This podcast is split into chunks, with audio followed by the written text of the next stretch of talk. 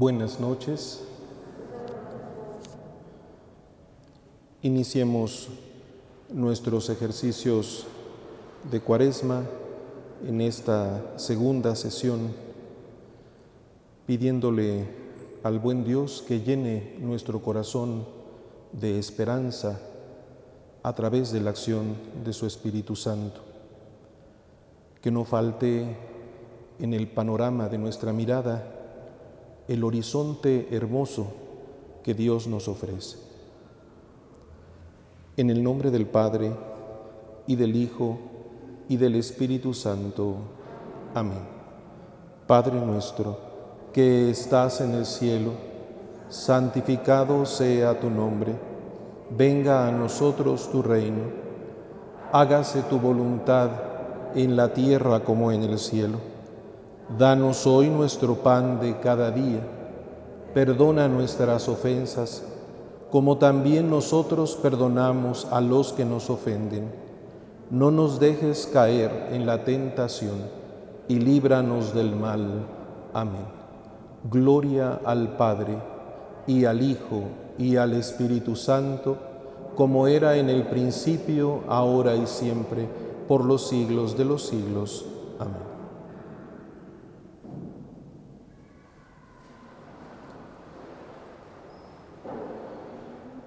Hemos creído en el amor de Dios.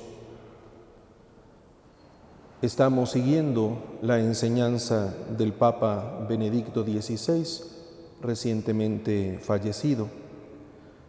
Queremos tomar estas perlas, estas joyas de su magisterio para que iluminen nuestro camino en el tiempo de la cuaresma. Hoy hablaremos de la esperanza. Se nos ha dado la esperanza. La esperanza no es el resultado de nuestro esfuerzo, ni siquiera de nuestra disposición. La esperanza es un don de Dios que se convierte en virtud en la medida en que nosotros somos dóciles a la acción del Espíritu Santo. Vamos a tomar dos textos básicamente, el primero de ellos de la obra Jesús de Nazaret, obra teológica del Papa, y después un texto magisterial, su encíclica Spe Salvi, salvados en la esperanza.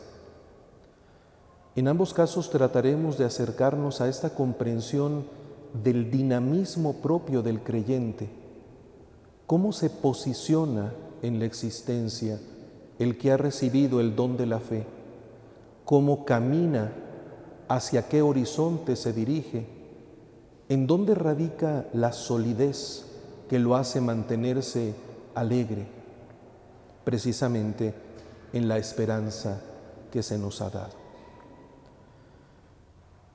es la esperanza en Cristo. Empezamos la lectura de Jesús de Nazaret. Dice el Papa, los grandes acontecimientos de la vida de Jesús guardan una relación íntima con el calendario de las fiestas judías. Son por decirlo así, acontecimientos litúrgicos en los que la liturgia, con sus dimensiones de recuerdo y expectativa, se hace vida que lleva de nuevo a la liturgia y desde allí querría convertirse nuevamente en vida. Todas las fiestas judías tienen tres dimensiones proceden de celebraciones de la religión natural y por tanto hablan del Creador y la creación. Luego se convierten en recuerdos de la actuación de Dios en la historia y finalmente pasan a ser fiestas de esperanza que salen al encuentro del Señor que viene y en el cual se completa la acción salvífica de Dios en la historia, al tiempo que se vuelve reconciliación de toda la creación.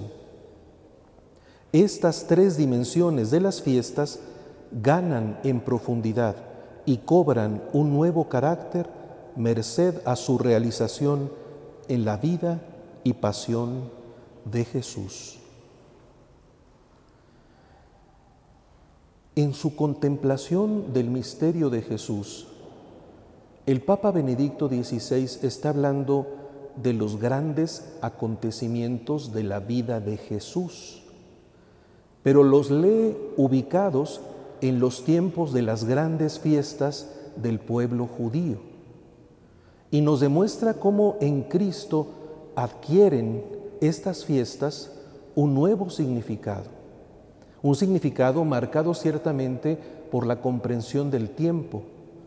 Es una mirada hacia atrás que es recuerdo, pero también es una expectativa que tiende al futuro con esperanza. Y viendo así la vida de Jesús como una especie de liturgia solemne, nos recuerda las tres dimensiones de las celebraciones judías. Por una parte, su enraizamiento, su raigambre en la creación. Todas las fiestas judías tienen que ver con el trabajo de sembrar y de cosechar. Tienen que ver con los ritmos de la naturaleza. Todo ritmo litúrgico tiene que ver con el tiempo que nosotros vivimos precisamente en sus estaciones. Ahora mismo, conforme nos acercamos a la primavera, captamos el sentido del cambio de la temperatura, levantamos a ver nuestros ojos asombrados para descubrir la belleza de la luna, Toda nuestra relación con Dios está marcada por este nivel de relación con la naturaleza. Pero entonces llegamos al segundo nivel, el nivel de los acontecimientos históricos que se recuerdan. Para el judío, el recuerdo de la liberación de Egipto, por ejemplo. Pero para el cristiano serán ahora, a partir de Cristo, el recuerdo de los grandes acontecimientos de la vida y especialmente de la pasión y resurrección de nuestro Señor Jesucristo. Finalmente, nos dice el Papa, las fiestas judías se convertían en fiestas de esperanza, porque no solo se celebran los acontecimientos del pasado, sino se tiende a seguir caminando gracias a lo que se está recordando. La profundidad última, el significado definitivo, la orientación de todas las etapas y los momentos de la vida del ser humano se entienden ahora a partir de Cristo. Cristo es quien nos ofrece un futuro. Continuamos la lectura del texto brincándonos a otros momentos. Está hablando el Papa ahora del discurso escatológico de Jesús, el momento en el que Cristo habla del futuro definitivo de la humanidad. Y dice entonces, el hecho de que Jesús no hable de las cosas futuras con palabras propias, sino que se refiera a ellas de manera nueva, con antiguas palabras proféticas, tiene un sentido más profundo. En su discurso escatológico, Jesús usa las expresiones del Antiguo Testamento, las palabras que ya están en los profetas, pero a partir de su explicación, a partir de su presencia entre nosotros, esas palabras adquieren un nuevo significado. Y el significado está ante todo en su propia persona, continúa el Papa. Primero debemos prestar atención a lo que hay de novedad en el futuro Hijo del Hombre, del que había hablado Daniel. El profeta Daniel, en efecto, había tenido la visión de los últimos días, volteando a ver al cielo y viendo que de allá, entre las nubes, viene uno como hijo del hombre, que baja y luego sube y se sienta a la derecha del anciano, pensando en la derecha de Dios. Esa figura última del profeta Daniel, continúa el Papa, se identifica ahora con el Hijo del Hombre que está hablándoles en el presente a los discípulos. Aquí está toda la concentración del Antiguo Testamento en la persona de Jesús. Antes podía esperarse lo que vendría en el futuro, el futuro Hijo del Hombre, pero ahora el Hijo del Hombre es el mismo que está hablando con los discípulos, es nuestro Señor Jesucristo. Ya no es entonces un futuro inaccesible, sino un futuro que de alguna manera se ha hecho ya presente en la persona de Jesús. Continúa el Papa, las palabras apocalípticas de antaño adquieren un carácter personalista. En su centro entra la persona misma de Jesús, que une íntimamente el presente vivido con el futuro misterioso. El verdadero acontecimiento es la persona que a pesar del transcurso del tiempo sigue estando realmente presente. En esta persona el porvenir está ahora aquí. El futuro, a fin de cuentas, no nos pondrá en una situación distinta de la que ya se ha creado en el encuentro con Jesús. ¿Qué es lo que esperamos en el futuro? ¿En qué consiste el futuro definitivo del ser humano? En el encuentro con Jesús. Esto significa que nuestro futuro definitivo ya se ha cumplido. No con esto estamos borrando la etapa última de la historia. Lo que nos está eh, ayudando a entender el Papa respecto al mensaje bíblico es que en realidad lo definitivo ya tiene su semilla en el presente. ¿Y en qué consiste este presente en el que ya el futuro definitivo se nos ha acercado? En la persona misma de Jesús. Damos un brinco adelante para encontrarnos ahora en la última cena. Explica el Papa. Todas las parábolas, todo el mensaje sobre el reino de Dios se ponen bajo el signo de la cruz. Partiendo de la última cena y de la resurrección, podemos afirmar que la cruz es la extrema radicalización del amor incondicional de Dios, amor en el que a pesar de todas las negaciones por parte de los hombres, Él se entrega, toma sobre sí el no de los hombres para atraerlo de este modo a su sí. No hay contradicción entre el jubiloso mensaje de Jesús y su aceptación de la cruz como muerte por muchos. Al contrario, solo en la aceptación y la transformación de la muerte alcanza el mensaje de su gracia toda su profundidad. La clave para entender qué es lo que en el presente Cristo nos entrega es su amor. Amor verificado en el acontecimiento de su muerte en la cruz. Este es el acontecimiento del pasado que nosotros podemos recordar, pero que ya no se quedará nunca solamente en el pasado. Será también el contenido que le da significado a nuestra vida presente y por eso vivimos bajo la señal de la cruz. Y por eso la señal marca el horizonte permanentemente del cristiano. ¿Qué es lo que vemos en la cruz realizado como la oferta decisiva del amor de Dios por nosotros, precisamente su entrega, la entrega del Hijo de Dios. Toda la profundidad de este presente, que es también nuestro futuro, lo podemos vislumbrar en la cruz. Más adelante, el Papa Benedicto explica esta entrega de Cristo en la cruz, que es lo que celebramos precisamente en la Semana Santa, que es lo que nos lleva a la celebración pascual de su resurrección, como una oblación, como un acto de obediencia, como un verdadero sacrificio. Y en esto consiste la nueva alianza, dice el Papa. El nuevo pacto, la nueva alianza, debe basarse en una obediencia que sea irrevocable e inviolable.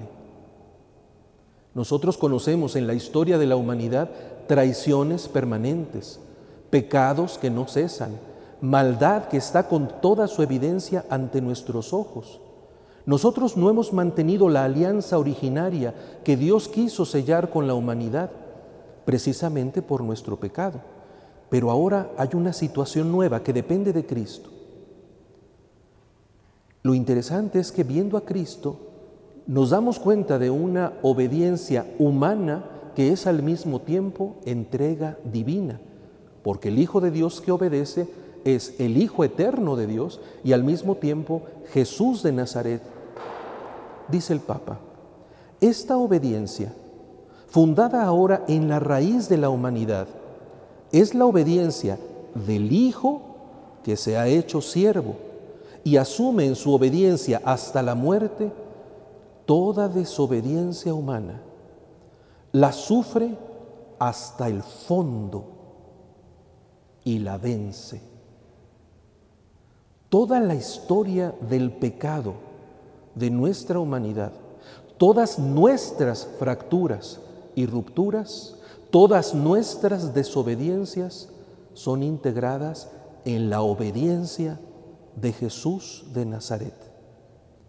Él lleva sobre sí el pecado del mundo, como lo anunció el Bautista. Él es el Cordero, el siervo de Dios que quita el pecado del mundo. ¿Cómo hablar del mal cuando pensamos en el Dios bueno? Nos dice el Papa, Dios no puede simplemente ignorar toda la desobediencia de los hombres, todo el mal de la historia. No puede tratarlo como algo irrelevante e insignificante. No hay que confundir el perdón de Dios como si el perdón significara que el mal no se llevó a cabo. El mal tiene su peso, tiene su gravedad. Dice el Papa, la injusticia, el mal como realidad concreta, no se puede ignorar sin más, dejarlo estar. Se debe acabar con él, vencerlo. Solo esto es verdadera misericordia. No se trata de banalizar el mal, no se trata de dejar de verlo. Es verdad, Dios nos perdona, pero el mal está ahí con toda su gravedad. Y nos explica entonces, esta fidelidad suya consiste en que Él no solo actúa como Dios respecto a los hombres, no es solo Dios ofreciéndonos su perdón, decimos nosotros, sino también como hombre respecto a Dios. Jesús en su naturaleza humana está realizando nuestra humanidad ante el honor debido a Dios. Y así, continúa el Papa, funda la alianza de modo irrevocablemente estable. Por eso, la figura del siervo de Dios que encontramos en el segundo bloque del profeta Isaías, la figura del siervo de Dios que leemos durante la Semana Santa, cuyo cuarto cántico siervo ilustra el Viernes Santo, la figura del siervo de Dios, sigue el Papa, que carga con el pecado de muchos, va unida a la promesa de la nueva alianza fundada de manera indestructible en la cruz de Cristo se realiza ya la victoria sobre el mal, pero al mismo tiempo se nos entrega la nueva alianza, que para nosotros es tarea y nos orienta en nuestro presente para caminar hacia el futuro. Sigue el Papa, este injerto ya inconmovible de la alianza en el corazón del hombre, de la humanidad misma, tiene lugar en el sufrimiento vicario del Hijo que se ha hecho siervo. Desde entonces, a toda la marea sucia del mal se contrapone la obediencia del Hijo, en el cual Dios mismo ha sufrido y cuya obediencia es, por tanto, siempre infinitamente mayor que la masa creciente del mal. Ahí está el mal, el mal de la humanidad y el mal de nuestros propios pecados y traiciones. Ahí está el mal con todo su peso y con toda la vergüenza que nos ocasiona. El mal que nos escandaliza y nos duele. El mal que no solo ha recorrido la historia de la humanidad, sino que sigue siendo un mal vigente en nuestro tiempo, en nuestra sociedad, en nuestras calles y en nuestras casas. ¿Qué palabra podemos tener ante el mal que tanta desesperanza y tanta desesperación nos pone delante? La palabra que vence el mal es la victoria de Cristo en la cruz y la resurrección. Por lo tanto, para tener auténtica certeza de que el pecado ha sido vencido, de que tenemos nosotros la responsabilidad de seguir caminando en el bien y de luchar contra la tentación y contra el mal, es la cruz. Por eso la cuaresma nos entrena a llegar a la Semana Santa con la convicción de que Cristo ha vencido el mal, pero lo vence asociándonos a su victoria en la lucha que a nosotros, en nuestro propio tiempo, nos corresponde. Y a partir de aquí, viendo la cruz como victoria sobre el mal, como el mal asumido y llevado bajo sus por sus espaldas por el Hijo de Dios, por el Hijo hecho siervo, entendemos que no se queda en la muerte, lo que celebramos precisamente en la Pascua, el día de la resurrección, continúa el Papa. El día de la resurrección es el lugar exterior e interior del culto cristiano y la acción de gracias como anticipación creativa de la resurrección, de nuestra resurrección por medio de Jesús, es el modo en que el Señor hace de nosotros personas que dan gracias con Él la manera en la que Él en el don nos bendice y nos hace participar en la transformación que nos llega por sus dones y que ha de extenderse por el mundo hasta que Él venga. La resurrección se vuelve nuestro lugar, nuestra alabanza, nuestra bendición y nuestra esperanza. Lo que Él ha adelantado ya, se vuelve una bendición permanente sobre nosotros. Y nosotros seguimos caminando hasta que Él venga, es decir, hasta el futuro último de la historia de la humanidad, hasta que nosotros mismos terminemos nuestra historia con la muerte, pero perseveramos en la certeza de que ha sido transformado todo mal, toda muerte, toda insidia del demonio en la cruz y en la resurrección de nuestro Señor Jesucristo. ¿Por qué no vivimos tristes delante de tanta miseria? ¿Por qué no terminamos por pedir la muerte cuando hay tanto sufrimiento y dolor en nuestro corazón? ¿Por qué nos mantenemos alegres? Porque Cristo nos ha dado su esperanza en su muerte y resurrección. Desde el principio hasta el final de esta lectura se ha hablado de liturgia la vida de Cristo, enraizada en las celebraciones del pueblo judío, que se convierte para nosotros en el culto nuevo que se inaugura plenamente a través de la última cena en la Eucaristía y que nos mantiene eucarísticamente, pascualmente, caminando hasta la Pascua eterna. En la cuaresma nosotros caminamos hacia la muerte y resurrección del Señor. Nos entrenamos a través de la escucha de la palabra, a través de la vida ascética, a través, a través de la solidaridad con el hermano, a través de la oración, nos entrenamos a seguir al pendiente y vinculados con Cristo nuestro Señor.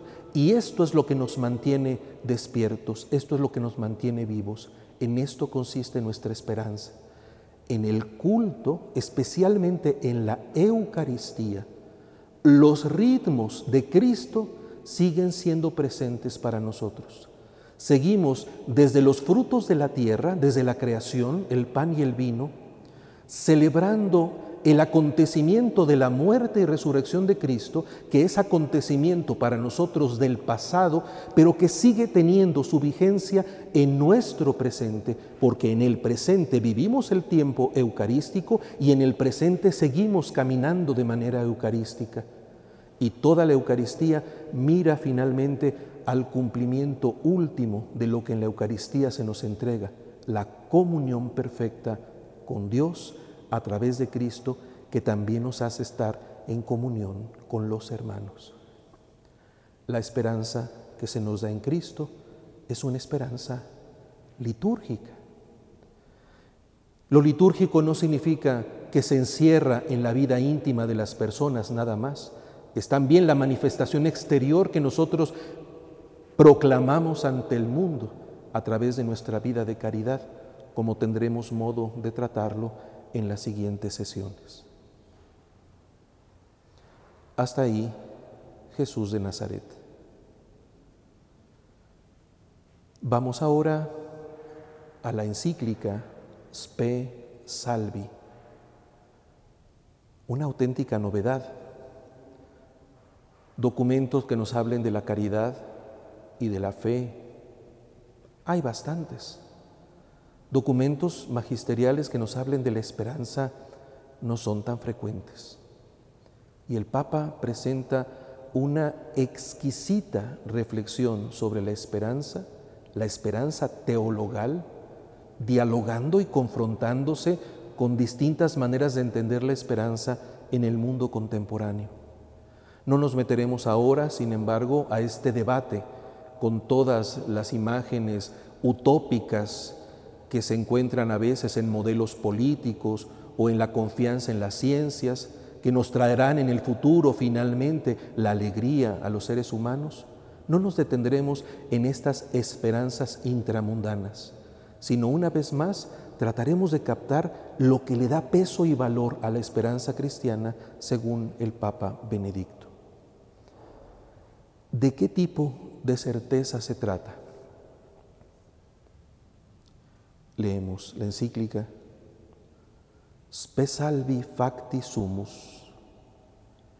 En esperanza fuimos salvados.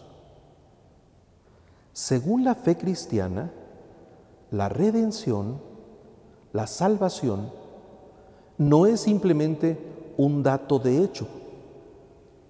Se nos ofrece la salvación en el sentido de que se nos ha dado la esperanza, una esperanza fiable, gracias a la cual podemos afrontar nuestro presente. El presente, aunque sea un presente fatigoso, se puede vivir y aceptar si lleva hacia una meta, si podemos estar seguros de que esta meta, y si esta meta es tan grande, que justifique el esfuerzo del camino.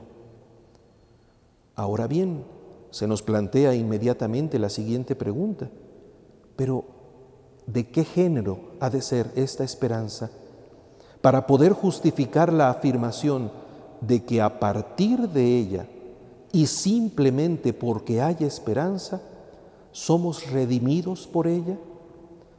¿Y de qué tipo de certeza se trata? En esta introducción hay muchísimos elementos que el Papa desarrolla a lo largo de su encíclica. La esperanza es esperanza de salvación. Viendo la cruz, nosotros sabemos que ya hemos sido salvados, pero no es una información que simplemente registramos y ahí se acaba. Es ciertamente un tipo de información que nos permite vivir continuamente nuestro presente sabiendo que hay una meta, una esperanza que existe y que es digna de confianza.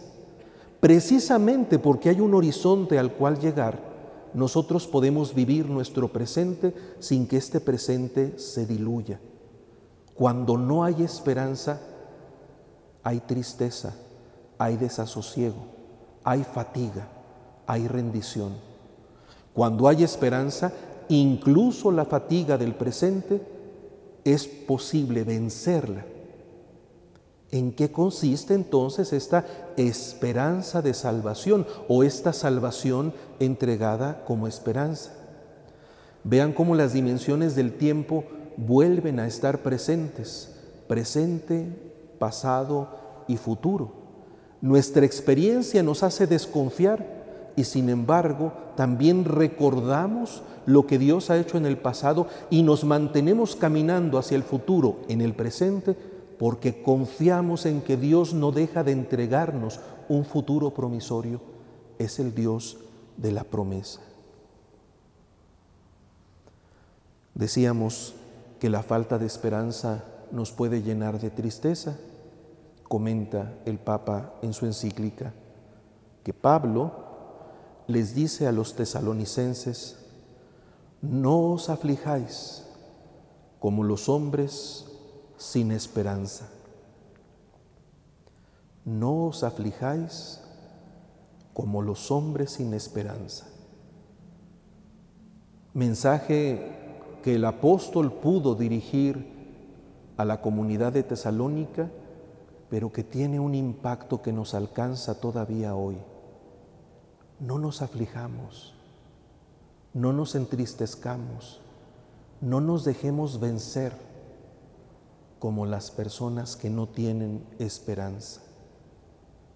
Sigue el Papa. En este caso, en el de los tesalonicenses, pero también podemos pensar en nosotros, aparece también como elemento distintivo de los cristianos el hecho de que ellos tienen un futuro.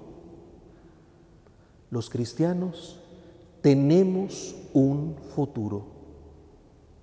No estamos perdidos, no nos dirigimos al vacío ni al absurdo tenemos un futuro. Pero aquí viene la nota más interesante, que es lo que hace que la salvación sea esperanza. No sabemos exactamente en qué consiste ese futuro. No lo podemos delinear con claridad, dice el Papa. No es que conozcan los pormenores de lo que les espera. No sabemos los pormenores de la vida eterna. No podemos describir con precisión en qué consiste la vida eterna, lo vamos a leer en un momento. Pero saben los cristianos que su vida en conjunto no acaba en el vacío. Es maravilloso. No sabemos exactamente lo que esperamos, pero sabemos que esperamos algo bueno. Y en esa oscuridad se entiende la esperanza. Solo, sigue el Papa, cuando el futuro es cierto como realidad positiva, se hace llevadero también el presente. De este modo, podemos decir ahora, el cristianismo no era solamente una buena noticia, una comunicación de contenidos desconocidos hasta aquel momento. El Evangelio no es solamente una comunicación de cosas que se pueden saber, sino una comunicación que comporta hechos y cambia la vida. La puerta oscura del tiempo, del futuro, ha sido abierta de par en par. Quien tiene esperanza vive de otra manera.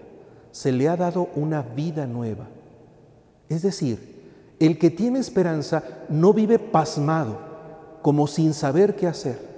Y aunque no pueda delinear con detalle el futuro que le espera, sabe que es un futuro lleno del amor de Dios y por lo tanto no se queda estático, sino aprende a vivir de una nueva manera. La esperanza no será nunca, como el literato lo supuso, estar esperando a Godot, estar aburrido sin que pase nada. En realidad la esperanza nos pone a vivir en la caridad. Podremos volver sobre esto después. La esperanza nos mantiene vivos, despiertos, vigilantes y conduciendo nuestra existencia a través de acciones impregnadas de sentido. Continúa el Papa en su encíclica. Pero ahora se plantea la pregunta, ¿en qué consiste esta esperanza que en cuanto esperanza es redención? Hemos hablado ya del mal, de la muerte, de la frustración, del pecado. La esperanza nos orienta hacia el bien, hacia la vida, hacia el amor, hacia el sentido. ¿Qué significa que necesitamos ser salvados, que hay redención? Pues bien, sigue el Papa, el núcleo de la respuesta se da en un pasaje de la carta a los Efesios. Antes del encuentro con Cristo, los Efesios estaban sin esperanza, porque estaban en el mundo sin Dios. Llegar a conocer a Dios, al Dios verdadero, eso es lo que significa recibir esperanza. En nuestra primera charla nos preguntábamos, ¿qué es lo que trajo Jesús si no arregló los problemas de la humanidad? ¿Qué es lo que realmente trajo Jesús? Y nuestra respuesta fue, Jesús nos trajo a Dios.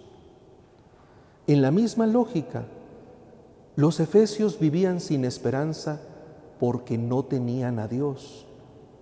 Cuando se tiene a Dios, se tiene esperanza. Si no se tiene a Dios, no se tiene la auténtica esperanza. El Papa va a continuar describiendo este contenido de la vida futura, este contenido que ya es vida presente pero que nos orienta a su plenitud en la clave de la oscuridad y del desconocimiento, pero ya entendiendo esta presencia de Dios en la propia vida como una vida buena dice él, de algún modo deseamos la vida misma. No deseamos cosas nada más. No deseamos estados de salud o momentos de alegría. Lo que deseamos, lo que está en el contenido esencial de nuestras tensiones y de nuestras búsquedas, lo que deseamos es la vida misma, la vida verdadera, dice. La que no se vea afectada ni siquiera por la muerte. Pero aquí el Papa de repente pregunta, ¿nos imaginamos de veras una vida que nunca termine? ¿No es esto mismo una especie de peso? ¿De veras queremos una vida eterna? No conocemos eso hacia lo que nos sentimos impulsados, nos explica. No podemos dejar de tender a ello y sin embargo sabemos que todo lo que podemos experimentar o realizar no es lo que deseamos. Toda nuestra vida es una vida de deseos y de búsquedas y al mismo tiempo en cada experiencia de búsqueda y de deseo terminamos por sentirnos insatisfechos. Somos deseo y nunca se resuelve de manera definitiva el, el deseo. Hay algo más que es lo que verdaderamente deseamos y en realidad no lo podemos describir. Seguimos en este ámbito de la oscuridad por el que la esperanza es fe. No delineamos con exactitud lo que esperamos. Y sigue el Papa, esta realidad, porque nos damos cuenta que es real, no podemos tender hacia la nada, pero al mismo tiempo no terminamos por resolver nuestro deseo, esta realidad desconocida es la verdadera esperanza que nos empuja y al mismo tiempo su desconocimiento es la causa de todas las desesperaciones, así como también de todos los impulsos positivos o destructivos hacia el mundo auténtico y el auténtico hombre. En el fondo somos un deseo que tiende a la plenitud, pero con mucha frecuencia se desespera porque no lo encuentra. Y sin embargo sigue caminando a veces bien, a veces mal, pero no deja de estar tendiendo a esa plenitud. ¿Qué será esta realidad desconocida, que es una esperanza mayor que en realidad no nos resulta clara y sin embargo está de alguna manera como semilla en nuestro propio deseo? Dice el Papa, la expresión vida eterna trata de dar un nombre a esta desconocida realidad conocida. La conocemos porque la deseamos, pero al mismo tiempo no logramos delinearla. Es una desconocida realidad conocida que está en nuestros deseos. Llamémosla vida eterna. Es por necesidad, sigue el Papa, una expresión insuficiente que crea confusión. En efecto, eterno suscita en nosotros la idea de lo interminable. Y eso nos da miedo. Vida nos hace pensar en la vida que conocemos, que amamos y que no queremos perder, pero que a la vez es con frecuencia más fatiga que satisfacción. De modo que mientras por un lado la deseamos, por otro no la queremos. En la vida nos damos cuenta de que nos cansamos y si la vida es cansancio y la vida eterna es cansancio más cansancio más cansancio, ¿quién va a querer una acumulación de cansancios? No puede ser eso. ¿Cómo entender entonces la vida que esperamos que sea una vida eterna, pero no cargada por nuestra experiencia de la vida de frustraciones? Y aquí es donde describe lo desconocido de la realidad conocida. Sigue el Papa, podemos solamente tratar de salir con nuestro pensamiento de la temporalidad a la que estamos sujetos y augurar de algún modo que la eternidad no sea un continuo sucederse de días del calendario. La vida eterna no puede ser una suma de calendarios que no termina. ¿Y entonces cómo entenderla? Sino como el momento pleno de satisfacción en el cual la totalidad nos abraza y nosotros abrazamos la totalidad. Sería el momento del sumergirse en el océano del amor infinito, en el cual el tiempo, el antes y el después ya no existe. Es una manera de decir algo así como un eterno presente, pero un presente en el que ya no hay frustración en el que el amor nos abraza y nosotros abrazamos al amor. Es la plena comunión con Dios. No la podemos describir desde nuestra experiencia porque nosotros siempre estamos sometidos al paso del tiempo.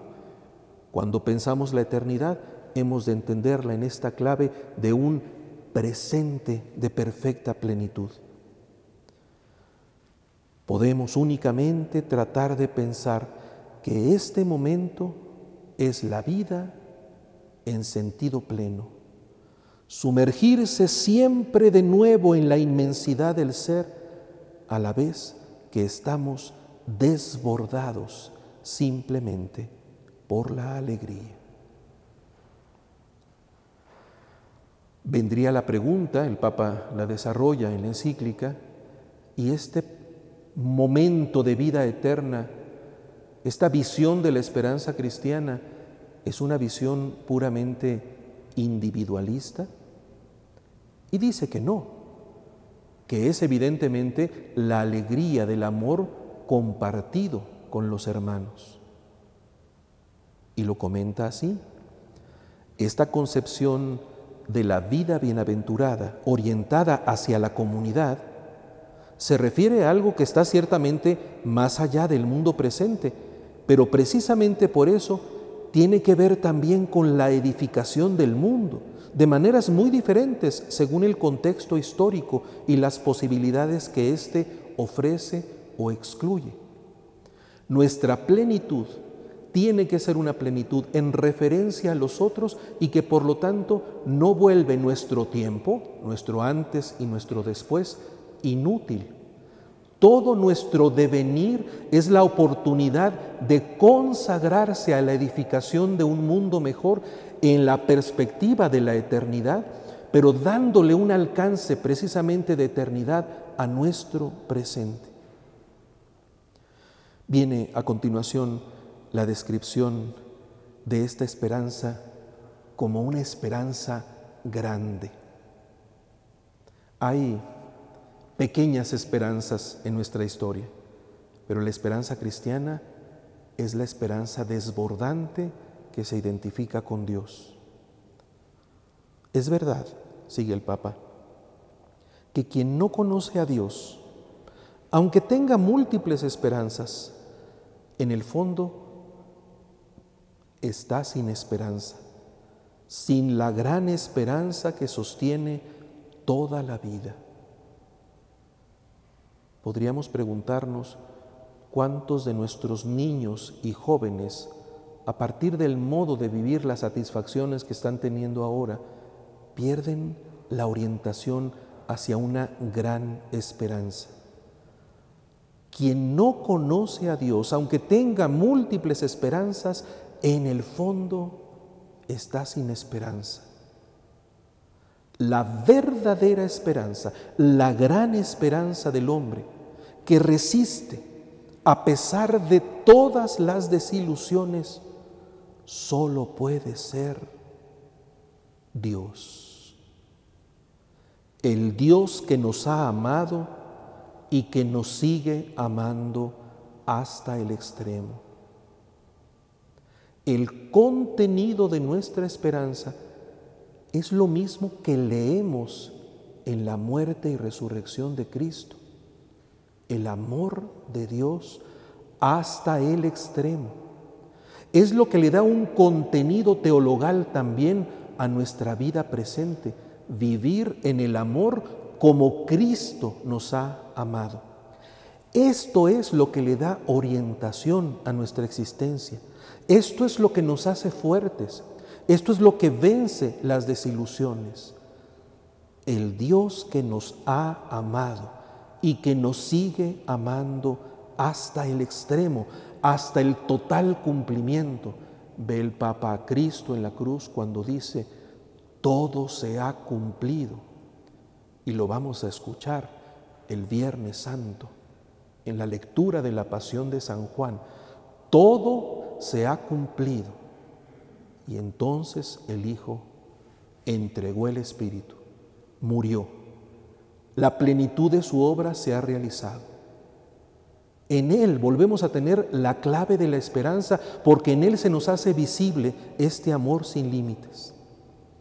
Por eso puede seguir el Papa diciendo, quien ha sido tocado por el amor empieza a intuir lo que sería propiamente vida. ¿Cuál sería el contenido que dotaría de valor una vida eterna?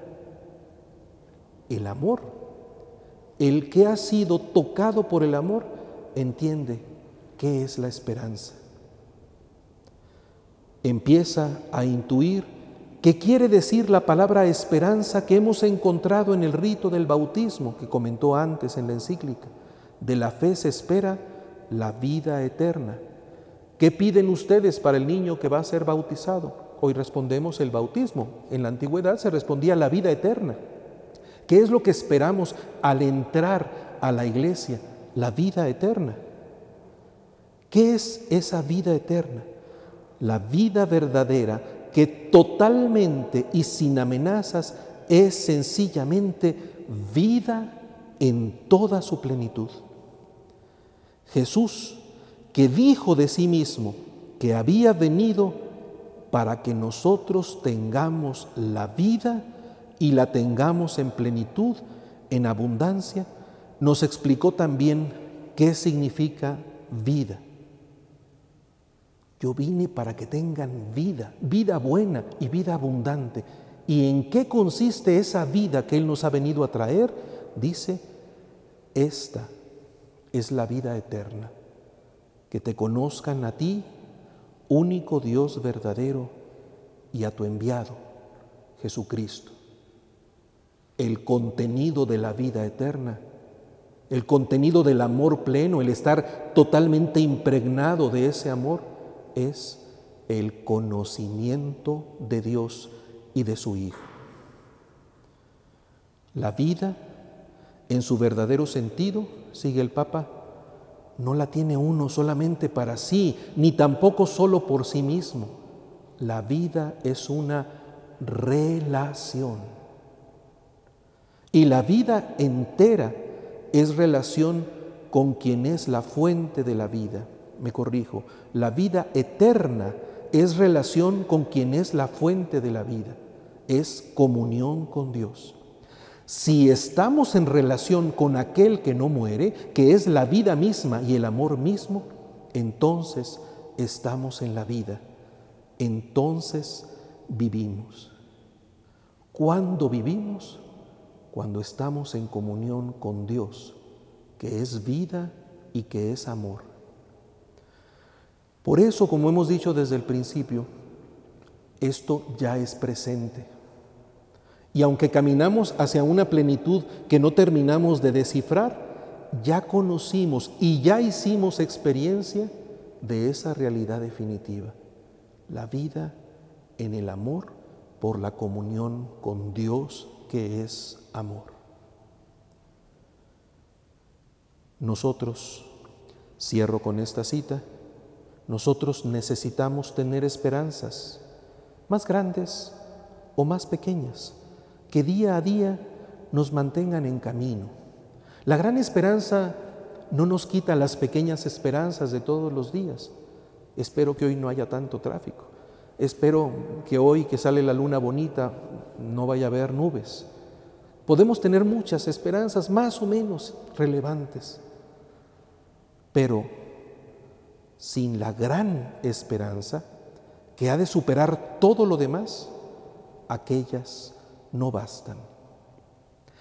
Esta gran esperanza solo puede ser Dios, que abraza el universo y que nos puede proponer y dar lo que nosotros por sí solos no podemos alcanzar. Nuestra esperanza nos pone en movimiento de apertura al don de Dios. La gran esperanza no la podemos alcanzar por nuestros propios méritos ni con nuestras propias energías. Es algo que viene de Dios como plenitud y se nos da desde Dios. Y por lo tanto, la esperanza es permanentemente gratitud por el don. De hecho, sigue el Papa, el ser agraciado por un don forma parte de la esperanza. Dios es el fundamento de la esperanza, pero no cualquier Dios, sino el Dios que tiene un rostro humano y que nos ha amado hasta el extremo, a cada uno en particular y a la humanidad en su conjunto. Volvemos a la cruz, volvemos a ver al Hijo de Dios, que entrega por amor su vida para nuestra salvación. Volvemos a entrar a la puerta, a la llave que nos descifra todos los misterios y que nos da el acceso a la verdad plena.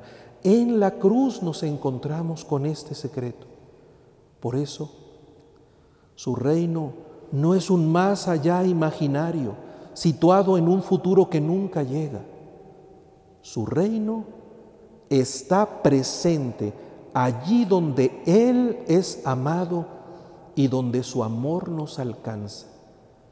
Aunque ya conocimos en el pasado este amor pleno, verificado en la cruz, aunque caminamos hacia la plenitud de este amor en la vida eterna, en el presente la esperanza se actualiza y nos permite entender eso indescifrable del amor cuando Él es amado y cuando su amor nos alcanza.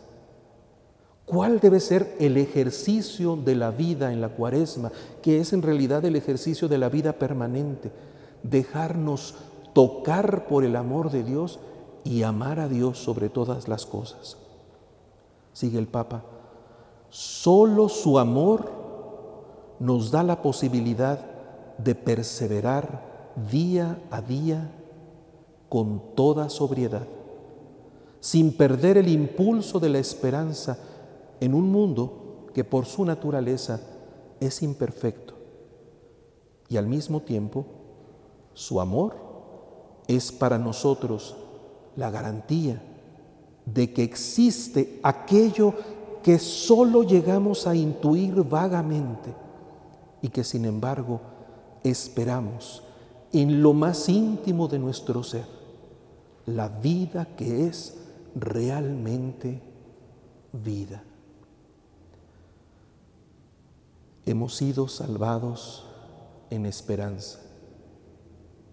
Nos damos cuenta de que es un misterio, que lo leemos en el pasado, lo actualizamos en el presente y nos orienta hacia el futuro y nos permite en nuestro presente perseverar en el bien. Nos damos cuenta que el contenido esencial de esa esperanza es Dios mismo, vida y amor. Nos damos cuenta que la clave para entender ese amor es el rostro de Cristo que muere y resucita. Y nos damos cuenta que esto se actualiza para nosotros de manera eucarística y en cada ocasión y en cada experiencia en las que podemos vivir el amor de Dios.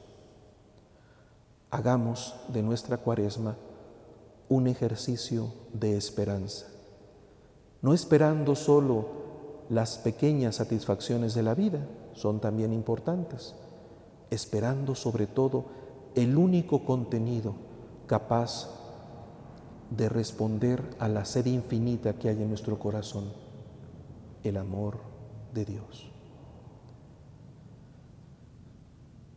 Detengámonos unos momentos para captar una, dos o tres luces importantes que el Señor nos haya dado en esta noche para nuestra vida personal.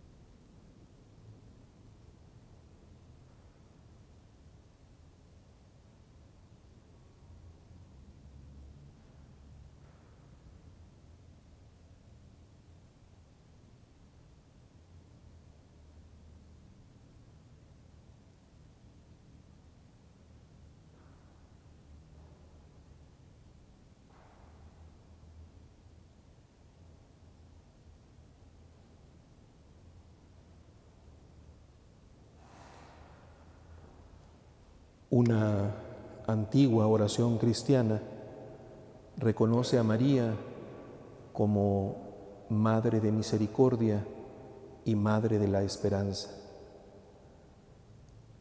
Pongamos ante su mirada bondadosa nuestro propio camino de cuaresma, pidiéndole que su cercanía y su cariño nos inunden para que como así, así como ella quedó totalmente consagrada por el Espíritu Santo para ser madre del Hijo de Dios, nosotros mismos podamos seguirnos configurando en la santidad con nuestro Señor Jesucristo. Bajo tu amparo nos acogemos, Santa Madre de Dios. No desprecies las súplicas que te dirigimos en nuestras necesidades.